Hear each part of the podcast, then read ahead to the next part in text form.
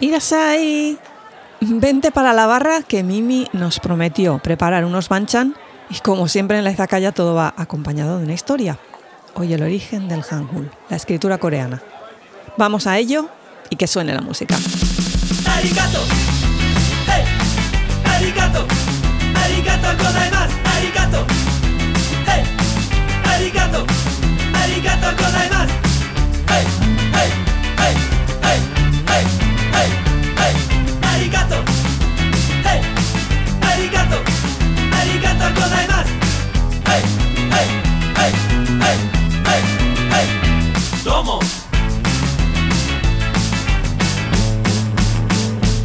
Hola gente, ¿qué tal? Bienvenidos a baliza calla. Hoy está contigo Mimizuku y te traigo otra cápsula de cultura coreana.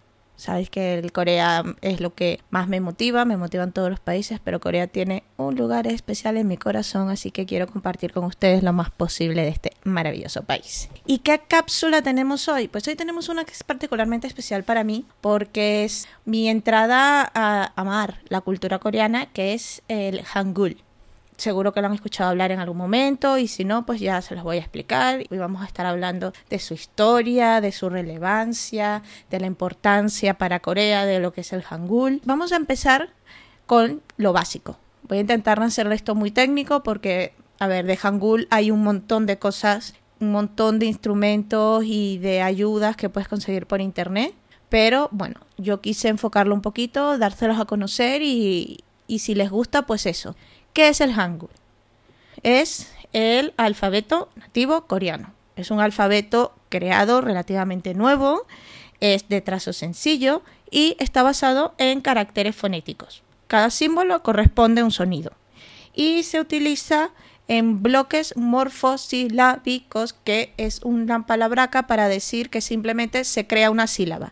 En vez de hacerlo como lo hacemos nosotros, que ponemos una vocal y una consonante una al lado de la otra para crear un sonido y para crear una palabra, ellos lo que hacen es crear una sílaba y una sílaba al lado de la otra para crear la palabra. Cada bloque de estas sílabas consiste en alguna mezcla de los 24 fonemas o llamos que existen en el alfabeto hangul que son 14 consonantes y 10 vocales. Aunque originalmente cuando se creó en 1443 eran realmente 36 llamó. Llamó es el nombre que se le da a la grafía de la fonética del alfabeto. ¿Y cómo funciona? Es muy sencillo. Hay muchas teorías sobre la creación. La más recurrente es la que establece que las vocales, que como les dije son 10 vocales, representan los tres principales elementos. El sol o el cielo, que se representa como, un puntito, eh, una tilde si se quiere, pero rectita, muy pequeñita. La tierra, que se representa con un guion horizontal. Y el hombre, que se representa con un guion vertical. Mientras que las consonantes no representan elementos, lo que representan es la grafía de la posición del órgano del hablar, atención, es decir, la garganta, la lengua y la boca, cuando se emite el sonido de la consonante que supuestamente representa. ¿Por qué? Porque así es más sencillo memorizar. Es un alfabeto que tiene una consideración de ser un alfabeto muy científico, muy técnico, precisamente por eso, porque lo que hace es decir, oye, cuando yo pronuncio la letra J o el equivalente al sonido de la letra J, mi lengua se posiciona tal que en el paladar y la garganta se separa de la mandíbula, entonces eso se representa gráficamente de tal forma. Y así fueron creándolo. Entonces, simplemente lo que pretendían era que la gente recordara cómo estaba su órgano de habla cuando pronunciaba la letra. Y así se acordase de la letra y cuando la hubiese identificada sabía cuál era el sonido que le correspondía. Los jambos o sea, los, los, consonantes, las vocales, no se suceden en forma lineal como lo hacemos nosotros. Ellos lo que hacen para crear la palabra es que hacen grupos silábicos. Mínimo dos, llamó, máximo cuatro llamó. Por regla general, siempre tienen que ser dos llamós en donde uno sea una consonante y una vocal. Las otras dos pueden ser consonantes las dos. Puede ser una consonante y una vocal más otra consonante o una consonante y una vocal más dos consonantes más. Pero siempre tiene que haber en principio, una consonante y una vocal. ¿Qué pasa cuando la palabra empieza con una vocal? Pues ni tontos ni perezosos, como es una regla incrementable que siempre tiene que ir consonante vocal para formar la sílaba, ellos lo que hacen es ponerle una consonante muda al escribir que no al hablar. ¿Cuál es esa consonante muda? El nión. Y para que nos hagamos una idea, si alguna vez has visto escrito alguna cosa en coreano y te han dicho esto es coreano, la figurita que representa como un circulito, ese es el nión. En teoría se representa una consonante muda, no tiene ningún sonido, se, se hace el sonido de la, de la vocal, pero se pone al escribir porque siempre tiene que haber una consonante y una vocal cuando formas la sílaba. Otra manera de que funciona esto es que si bien eh, se escribe o se utiliza actualmente como escribimos nosotros de izquierda a derecha, es decir, grupo silábico de izquierda a derecha, como si estuviera escribiendo una palabra, pero en vez de una letra de la otra, pues un grupo silábico detrás del otro. Pero se puede también escribir de arriba hacia abajo, precisamente porque la palabra está formada por sílabas que si tú las pones de arriba hacia abajo se lee exactamente igual que si lo pones de izquierda a derecha. Esto va a ser relevante cuando veamos la historia de cómo se desarrolló este alfabeto, el hecho de que se puede escribir de arriba para abajo, porque viene a ser, a mi modo de parecer, un gran que te den a las estructuras de la escritura que en, que en el momento en que se desarrolló este alfabeto se utilizaban en Japón y que eran mm, fundamentadas en la escritura china de simbologías que se escribían verticalmente, de arriba para abajo. ¿Por qué es relevante? Porque ellos lograron crear un sistema que no solamente se escribía de, arriba hacia abajo, de izquierda a derecha, con lo cual se podía utilizar en cualquier forma y no se podía alegar que se estaba perdiendo la armonía. La razón por la cual también hacen grupos silábicos que no palabras es para crear una idea de armonía cuando se escribe. Para mí es un sistema alfabético genial y muy, muy revolucionario. ¿Por qué se diferencia del resto de las lenguas asiáticas? vamos a ver, el chino y el japonés, si bien el japonés tiene tres formas diferentes de desarrollarse, tanto el chino como el japonés se caracterizan por el uso de ideogramas, en donde cada símbolo gráfico representa una idea. Aquí, cada símbolo gráfico representa una, un llamó, una vocal o una consonante, con lo cual es completa y absolutamente diferente creas una palabra, no es una idea. Por lo tanto, no tienes que conocerte el ideograma de todas las ideas para poder crear un texto específico. A pesar de la situación que existe desde 1953, inclusive un poco antes, en las separaciones de Corea, el Hangul se utiliza en todo el territorio coreano. Si bien es cierto que se conoce como Hangul en Corea del Sur y, en Corea del Norte se conoce como Johnson-gun. ¿Por qué? Para evitar las connotaciones que llevan el nombre diferente al nombre de Corea del Norte, porque Hangul, veremos un poquito más adelante cuando hablemos de qué significa Hangul y los diferentes nombres que ha tenido el alfabeto desde su creación, resulta ser de que eh, Han es coreano, Tura coreano.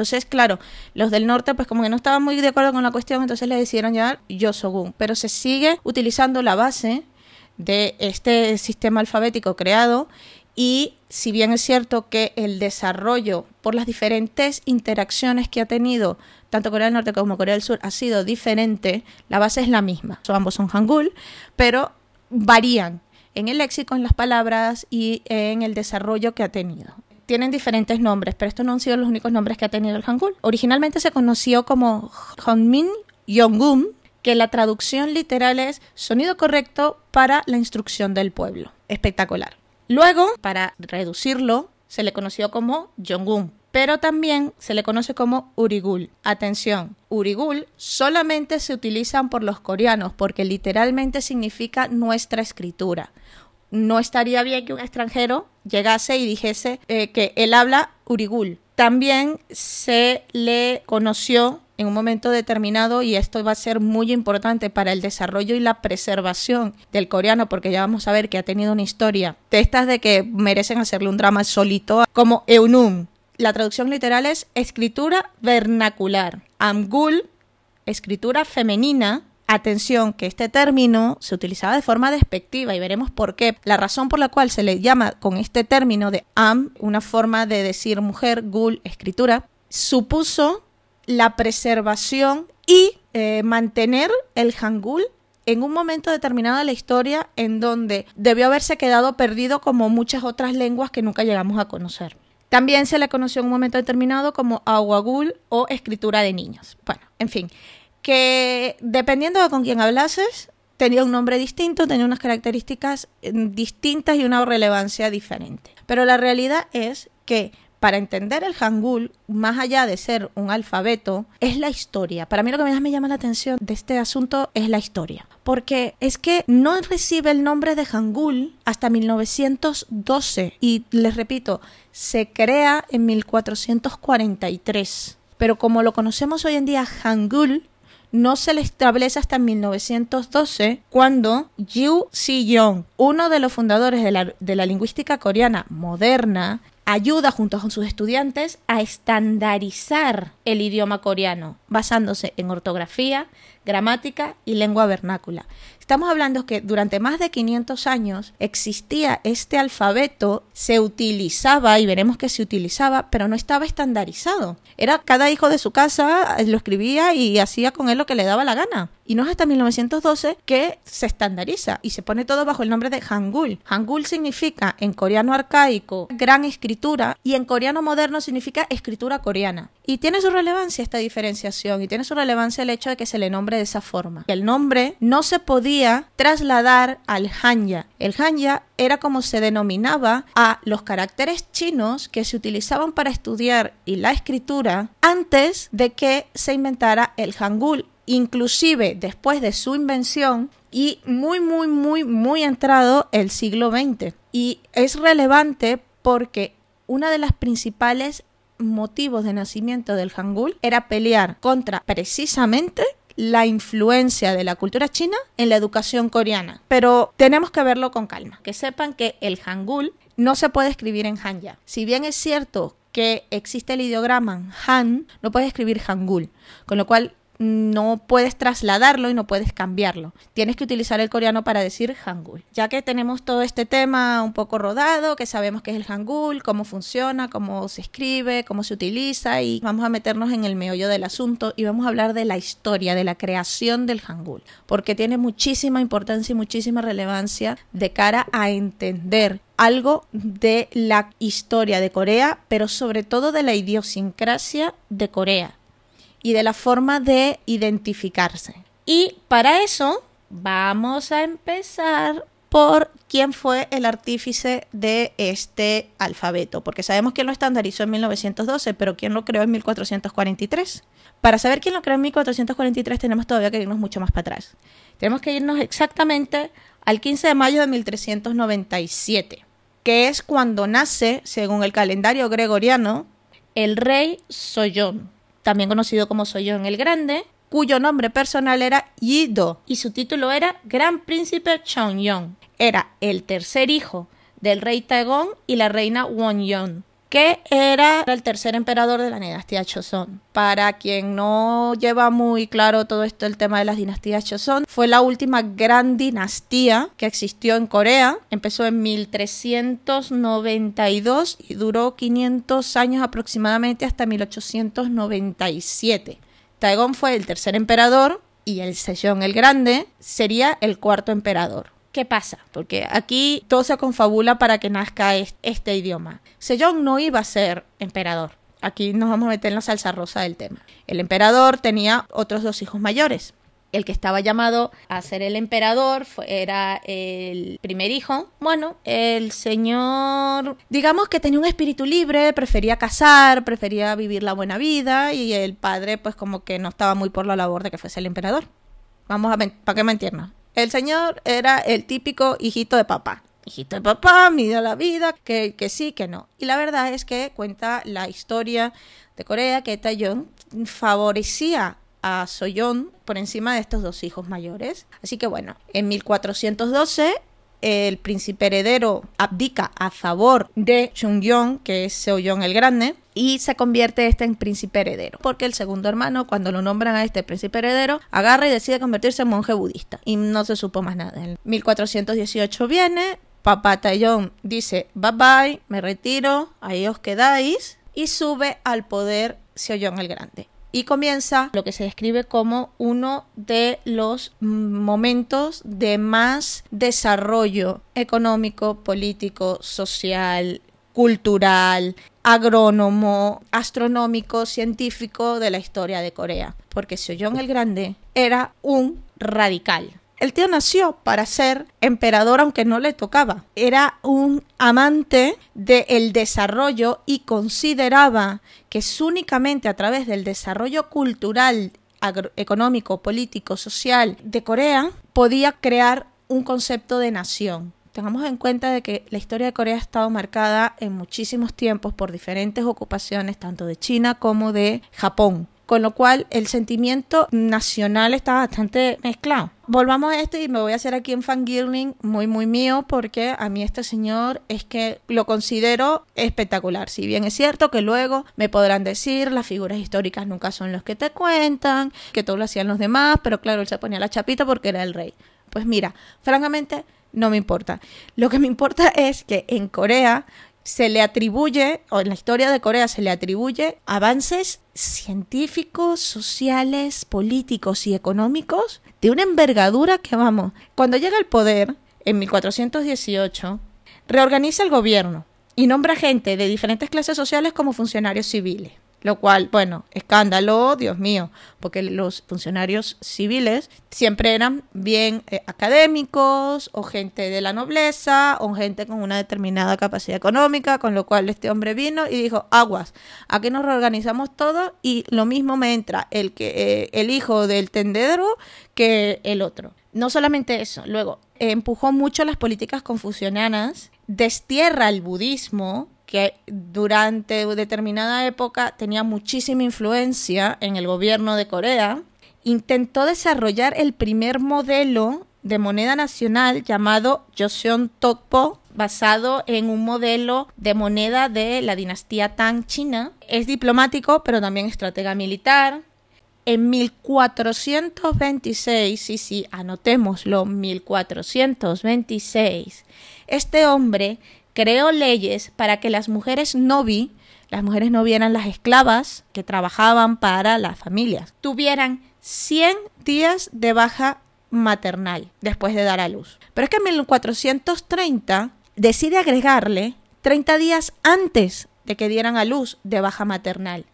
Y en 1434 aprueba las leyes para que los padres tuvieran también 30 días de baja paternal. Atención, un tema que todavía hoy en día es papa caliente en todas partes del mundo, este hombre ya estaba legislando en 1426 para mujeres que no es que eran trabajadoras, es que eran esclavas. El concepto de esclavo implica sin ningún tipo de derecho, pero este hombre dijo, oye, no, yo puedo legislar determinadas cuestiones. Pues legisló esto. Aparte de eso, hizo una cosa que a mí me parece que si la repitiésemos estaríamos todos viviendo mucho mejor, y es que en 1430 hace una encuesta a nivel nacional preguntándole al pueblo, no a los nobles, no a los ricos, al pueblo, cuál era su opinión sobre el nuevo sistema fiscal de impuestos que él estaba proponiendo. Tuvo un resultado de que se le respondió el 57% de la población y las consideraciones y los comentarios que hicieron en esas encuestas se tomaron en cuenta para desarrollar el impuesto. Era un visionario. También desarrolló la literatura, desarrolló el arte, la agricultura y la ciencia. En el apartado de ciencia es donde entra el desarrollo del, del Hangul. Él consideraba que la única manera de avanzar y mejorar la tecnología del país era a través del estudio científico, crean el Kip Hyung-yun, o Sala de Jade. También se le conoce en la historia y lo pueden buscar como Sala de los Honorables. Esta era una institución creada fuera de lo que era la estructura del gobierno con la única intención de desarrollar el talento intelectual de los diferentes académicos e intelectuales, valga la redundancia, de Corea. Se encargaban de hacer de mecenas a jóvenes intelectuales para que lo único que ellos tuvieran que hacer es desarrollar ese talento, bien sea un talento en literatura, bien sea un talento científico, matemático, astrológico, económico o en agricultura. Estamos hablando de que este hombre desarrolló el primer libro sobre la agricultura de Corea, que todavía aún en día se utiliza. Entonces, esa era la idea de este hombre con este salón de jade. Lo que buscaba era desarrollar científicamente y tecnológicamente a Corea. Y es con la ayuda de estos talentos, bueno, aquí hay que hacer un inciso. Primero se decía que fue la sala de jade el que desarrolló el Hangul, pero más recientemente se ha encontrado suficiente evidencia en los archivos eh, guardados del reinado de Seoyon que realmente fue Seoyon solo quien desarrolló el alfabeto. Pero se cuenta la historia que es junto con la ayuda de determinados talentos de esa sala de Jade que se desarrolla el Hangul. ¿Por qué lo desarrolla? Pues mira, esto está bastante documentado y es porque Seoyon estaba extremadamente preocupado por el nivel de analfabetismo del pueblo coreano. Corea, obviamente, como en esa época y todas las épocas realmente, porque al fin y al cabo el ser humano repetimos todo una y otra vez, una y otra vez, Dios mío, qué cansinos somos. La educación estaba centrada en las cúpulas, en las altas cúpulas, en la nobleza, en la gente que tenía la capacidad para pasarse el tiempo estudiando, porque se estudiaba con una escritura que utilizaba el chino clásico junto con otros sistemas en conjunto, algunos le denominan Hanja, otros le, tienen otros nombres, pero básicamente la educación era para quien podía pasarse tiempo estudiando los Hanja, porque el lenguaje coreano hablado y la cantidad de caracteres a estudiar chocaban, eran incompatibles y la gente pobre, el pueblo, no tenía ni el dinerito ni el tiempo para estar con la gracia de estar aprendiéndose todos y cada uno de las cantidades de ideogramas. El que ha estudiado chino, con todo mi respeto, sabe y conoce que para eh, poder hacer una oración, la cantidad de ideogramas que tienes que saber de memoria, ya no solo en el trazado, sino el significado, si lo estás utilizando bien, si lo estás utilizando mal, es increíble. Entonces tienes que pasarte muchísimo tiempo memorizándolos. Y la gente del pueblo que tiene que comer, que se tiene que buscar la vida, no tiene el tiempo de estar viendo si el trazo de la, de la palabra está correcto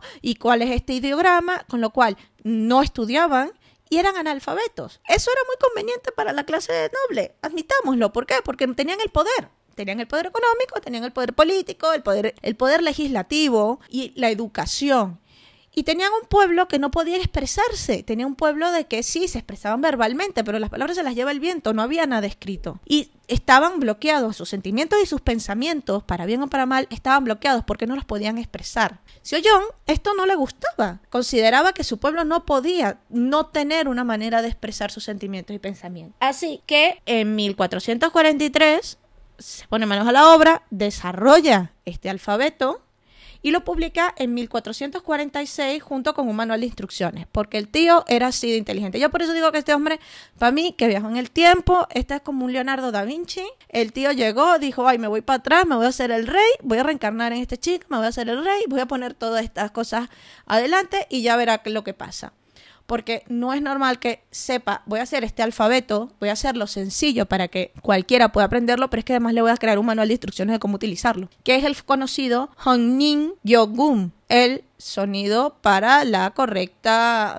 pronunciación del pueblo. Ese escrito en ese manual explica cuáles eran cada una de las letras, qué eran, qué representaban, también las teorías filosóficas detrás de las mismas y se cuenta anecdóticamente que Seoyon dijo y escribió en ese manual que un hombre inteligente puede aprender este alfabeto en una mañana, el idiota lo puede aprender en 10 días. Con lo cual, la idea era de entender que todos los estratos sociales, desde los más instruidos a los menos, podían, sin ningún tipo de problema, echar el, estudio y sacar adelante el alfabeto coreano. ¿Cuál fue la recepción? Bueno, gran choque existencial, no me lo podía esperar. El pueblo lo amó. El pueblo lo amó, todos encantados de la vida. Oh, Dios mío, spoiler alert, la nobleza no lo quería ver ni en pinturas. Y cuando digo nobleza me refiero a funcionarios, me refiero a comerciantes, me refiero a la corte, me refiero a la misma familia real, desaprobaban la idea del sistema de escritura común y se oponían directamente a su creación porque creían que el darle al pueblo la habilidad de leer y escribir les iba a permitir encontrar y abusar de los vacíos legales existentes. que realmente se traduce, si sabemos leer entre líneas, que le iba a poner en peligro su estatus dentro de... A ver, ¿cómo lo explicamos? Si tú sabías leer y escribir, te convertías en un funcionario civil, con lo cual tú tenías una buena vida, ganabas un buen dinero y tu familia tenía reconocimiento y saber fer, ¿no? De estar allí, todo lo que tú quieras. Si tú le das al pueblo la capacidad de leer y escribir, iba a haber más gente que entrase en ese sistema de funcionarios civiles, ya no solo la reagrupación que hizo John, sino que ya literalmente cualquier persona que lea y escriba podía ser funcionario civil, con lo cual ese estatus de mi familia pues se iba a poner en peligro porque porque se iba a abrir a que mucha gente fuese funcionario con lo cual si son muchos pues yo no soy tan importante y voy a perder el poder que tengo Así que para ellos, Hanja hasta la muerte. Se negaron a utilizar el alfabeto creado, ellos siguieron utilizando los caracteres chinos en la documentación oficial, siguieron utilizando los caracteres chinos para su educación,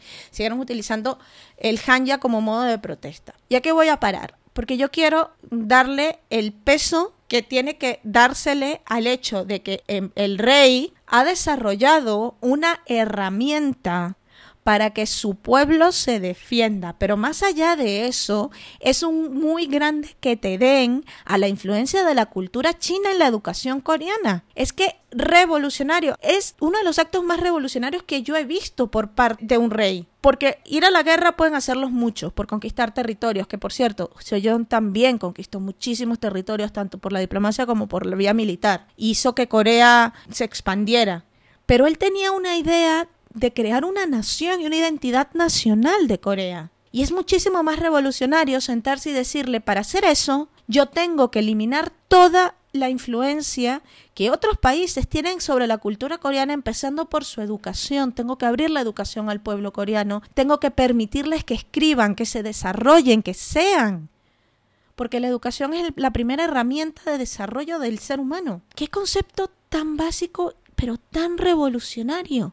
Y vamos, que, que queda claro esa constante revolución con la oposición tan de frente que recibió por el status quo establecido, que se negó, rasgándose las vestiduras, a aceptar que el pueblo leyese y escribiese. Pero vamos a ver, o sea, nos estamos dando cuenta de lo que algo tan simple como un alfabeto puede hacer. Que pusieron a los encopetados a acojonarse. Me perdonarán el francés. Pero bueno, como les dije, si bien los encopetados no les gustó, el pueblo, vamos, vamos que sí le gustó, se sintió querido por su rey y lo acogió inmediatamente y empezó a denominarlo On que significa escritura vernacular. Hay otra gente que dice que se traduce como escritura del pueblo se populariza por toda Corea y se populariza especialmente porque fue utilizado por las mujeres que obviamente si no queremos que el pueblo aprenda a leer y escribir, no te quiero decir yo ya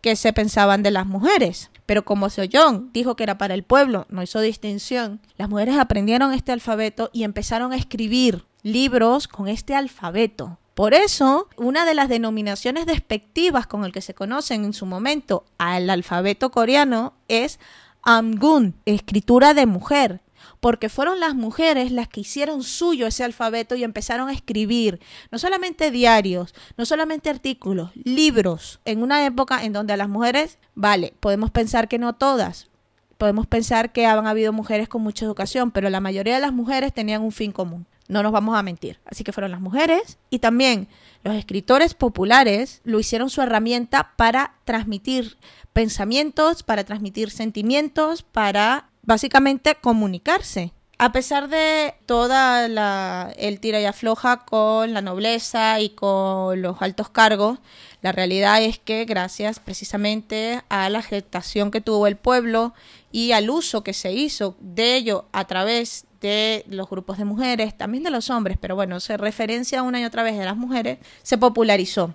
Y esa popularidad permitió que se crease un ministerio del ONUM para que lo siguiese desarrollando. Estamos hablando de que el señor creó el alfabeto, pero no creó todo un idioma, no creó la ortografía, como ya les dije, no fue sino hasta 1912 que todo eso se estandarizó, la ortografía, la gramática, la lingüística del coreano era un poco de cada quien como en su entendimiento les daba a entender. Bueno, llegan varios momentos en la historia en donde a pesar de la inclinación del pueblo a seguir utilizando este idioma maravilloso creado por este hombre, se encontraron con que es el hombre y sus circunstancias, ¿no? Y nada más y nada menos que en este punto el hombre y sus circunstancias vienen de la mano de el hijo de uh, Son John, es su sucesor inmediato, que bueno, el señor por sí solo da para cuatro programas de historia de Corea porque el señor, que fue el rey Yong Samgun, es inmediatamente el, siguiente en la dinastía a Seoyong el Grande, que tenía como nombre de pila Yi Yong. Decimos nombre de pila, pero realmente ellos le dicen nombre personal, Yi Yong. Este tío estaba como las cabras. Estaba con las maracas de Machín, yo lo siento. El que no conoce esa referencia, eso significa que el señor estaba más para allá que para acá. Es considerado eh, como uno de los peores tiranos de la dinastía Joseon y quizás de la historia completa de Corea.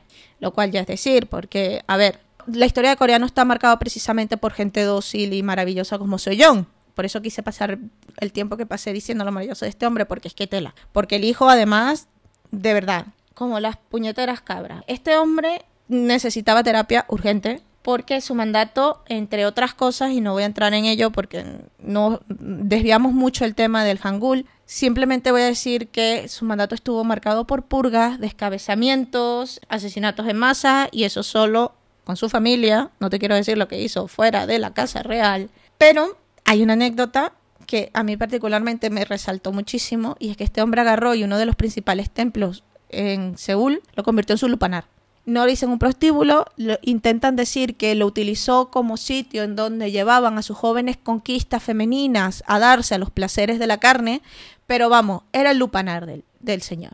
La mentalidad de este hombre, de verdad, para dar y tomar, el señor estaba, bueno, ¿por qué es importante para el Hangul o en la historia del Hangul?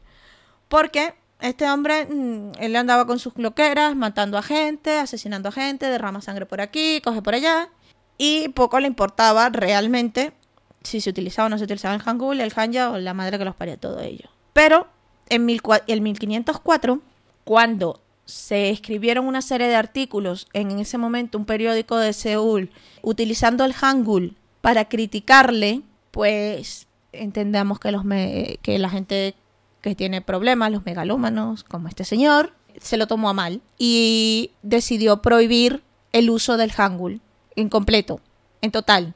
El Hangul debe desaparecer.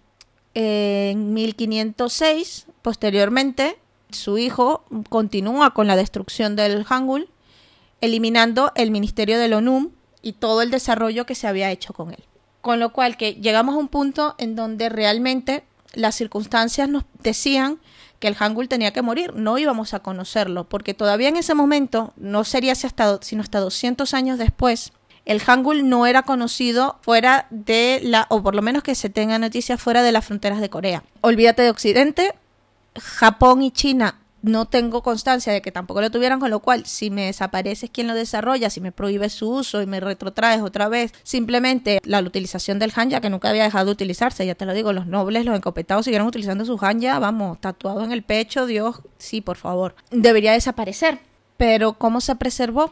Pues algo muy básico, Principalmente se preserva el Hangul y se preserva el Humnyung Yongyung por tres factores. Los libros publicados por las mujeres, esos libros que despectivamente hicieron que el Hangul se llamara Amgul, el uso que se hizo el Hangul por los monjes budistas que mantuvo la tradición y por en ese momento la introducción del cristianismo en Corea alrededor del año 1602. Este tercer factor es un poco más controvertido de cara a la preservación del Hangul. Yo supongo que porque fue la manera como pudieron comunicarse. Si un hombre inteligente podía aprenderlo en una mañana y un idiota en 10 días, pues yo creo que los misioneros cristianos para no tocar ninguna fibra en algún punto en el intermedio podía estar. Entonces, claro, con esa manera lograron comunicarse de manera escrita con la gente. Como les dije, no estaba estandarizado, eh, había muchas discrepancias en su uso, también había discrepancias en las tonalidades que se utilizaban en diferentes áreas, las palabras y los significados de las palabras que se utilizaban en diferentes áreas, porque claro, realmente lo que era el verbal hecho escritura. Entonces, aquello era un desastre, ¿no? Cada quien en su cabecita lo que conocía.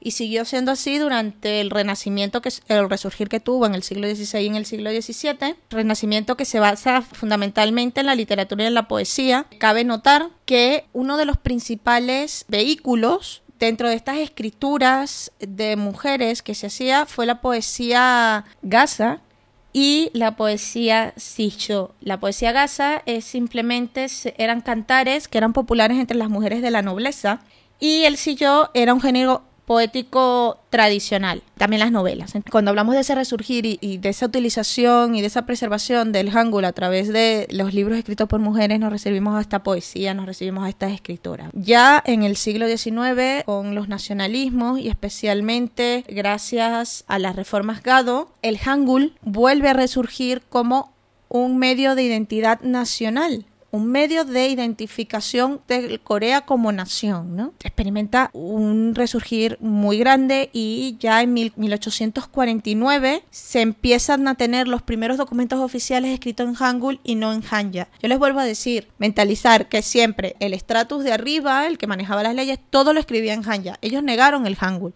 Pero ya en 1849 se dieron cuenta de que, oiga, oiga, oiga, nacional, eh, nacional, identidad nacional, vamos a utilizar en Hangul, pumba, empezaron a aparecer documentos oficiales en Hangul, lo cual fue un paso muy importante para convertirlo en la lengua oficial de Corea, para decir, no, renegamos de la influencia de la cultura china y ahora, a la Hangul a tope. Bueno, a tope a tope hasta cierto punto. ¿Por qué digo que hasta cierto punto? Porque no es hasta 1895 que realmente se empieza a utilizar el Hangul en los textos de enseñanza primaria, que no es poca cosa. Estamos hablando de una diferencia cercana a 50 años entre el primer documento oficial en Hangul y cuando se empieza a enseñar a los niños. A nivel general, de educación general, el Hangul. Sé que estoy saltando un poco, pero es que eh, la historia a veces es lineal, a veces no. Quería comentarles que en este proceso de resurgir entre el siglo XVI y XVII y ya eh, el establecer el Hangul como lengua oficial y empezar a enseñarlo en 1849,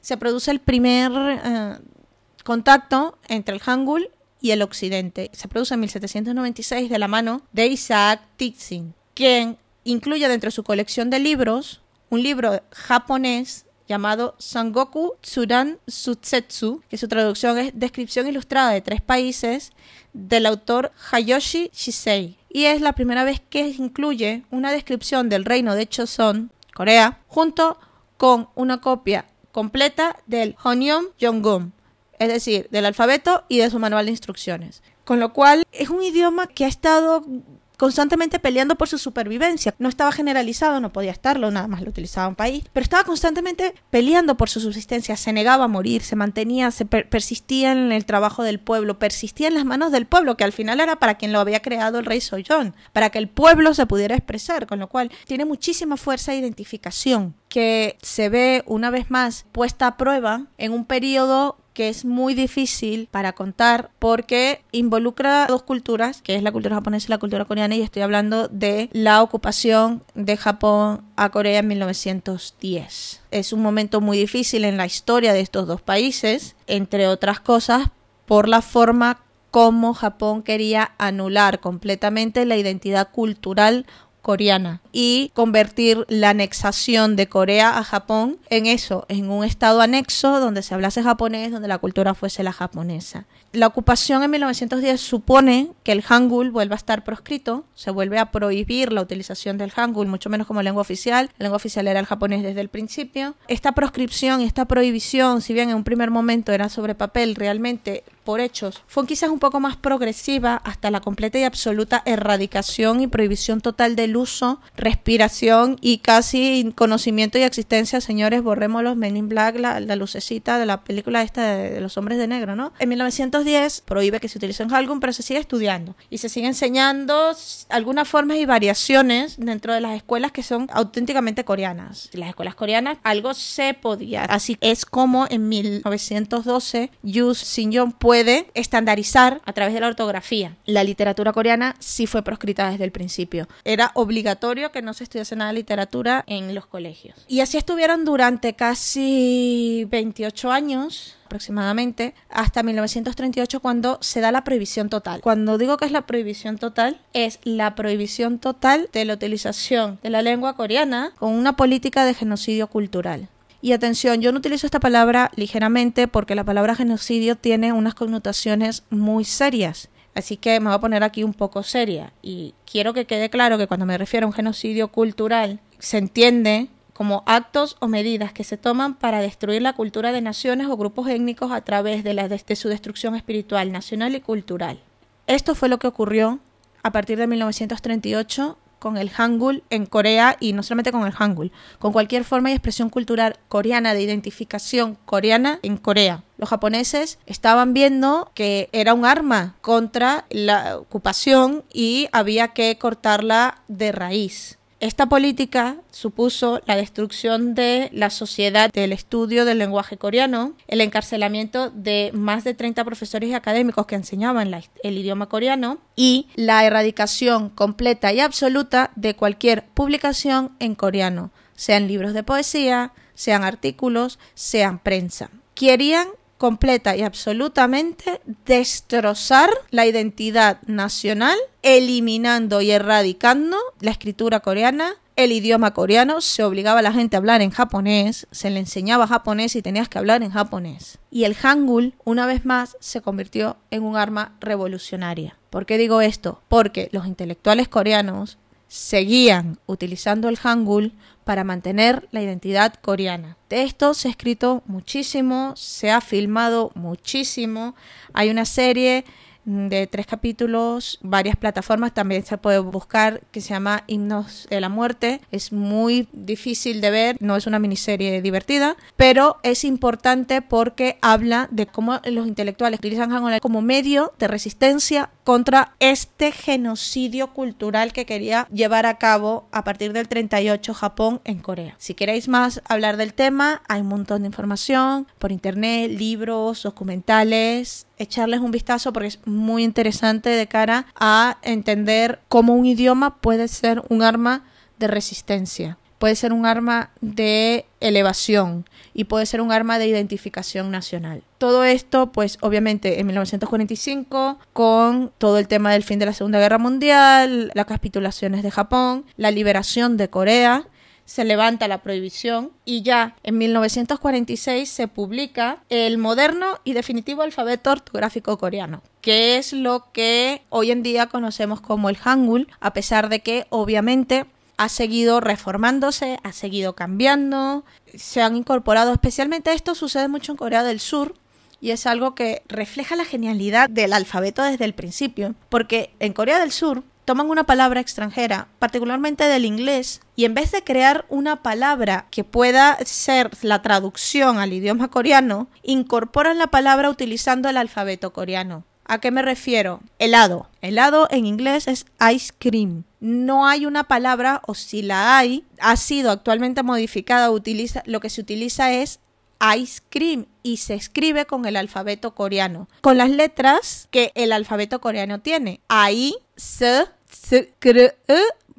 Así se pronuncia, bueno, mejor, mi pronunciación está un poco oxidada, pero lo que hicieron fue agarrar la palabra en inglés y utilizar el alfabeto con sus letras para transformarla y ahora forma parte del el Hangul, por lo menos en Corea del Sur. Americano. El americano, todos sabemos qué es, el café americano. Americano es una palabra que existe dentro de, del idioma coreano y se escribe con Hangul, con el alfabeto coreano, y se pronuncia americano. Esto es lo que me refiero con que es una lengua que está tan brillantemente creada, tan científica y técnicamente hecha, que absorbe otras palabras sin necesidad de crear unas nuevas y las puedes incorporar dentro de tu lenguaje. Tomo con pinzas el hecho de que esto se trata de Corea del Sur. Las reformas y las modificaciones se producen según se desarrolla y las interacciones que hay de los pueblos. Corea del Norte hasta donde he podido estudiar y conocer, no se producen estas situaciones. No tienen esa incorporación de palabras extranjeras dentro de sus hangules. Quizás un hangul un poco más puro o más desarrollado hacia otras eh, ramificaciones. En 1948 Corea del Norte intentó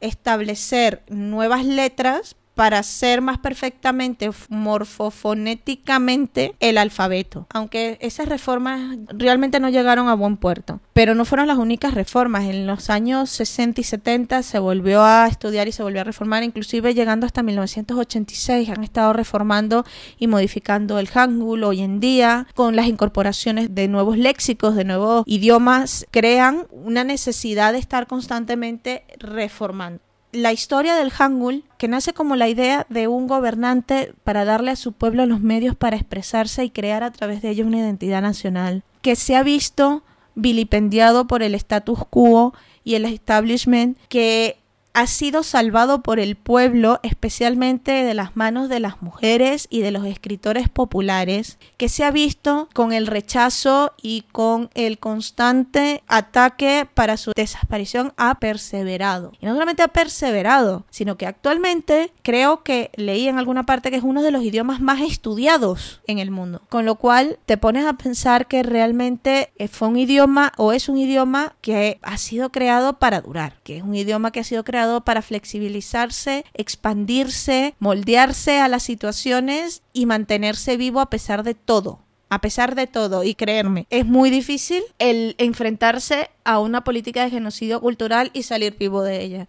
Y el Hangul lo ha hecho. Por eso es que después de todo este rollo, la, creo que la relevancia del Hangul, más allá de que yo les pueda explicar cómo funciona y, cuál es la belleza del Hangul, recae en esa idea, en ese concepto de nación y, de herramienta revolucionaria y de resistencia contra las pruebas que se le ponen. ¿no? Ya desde un poco más estandarizado, pues técnicamente hablando, la mayoría de los lingüistas considera uno de los alfabetos más brillantes técnicos y científicos jamás creados, perfecto y en su forma de establecer y crear eh, sílabas para crear palabras y poder ser utilizado en diferentes formas y en diferentes modelos. Por esto, en 1997, la UNESCO lo denominó al Junim Yong-un como Patrimonio de la Humanidad. Que tela. Es divertido de estudiar, pero no solo por eso me gusta. Es sencillo de aprender, pero no solo por eso me gusta. Tiene una historia,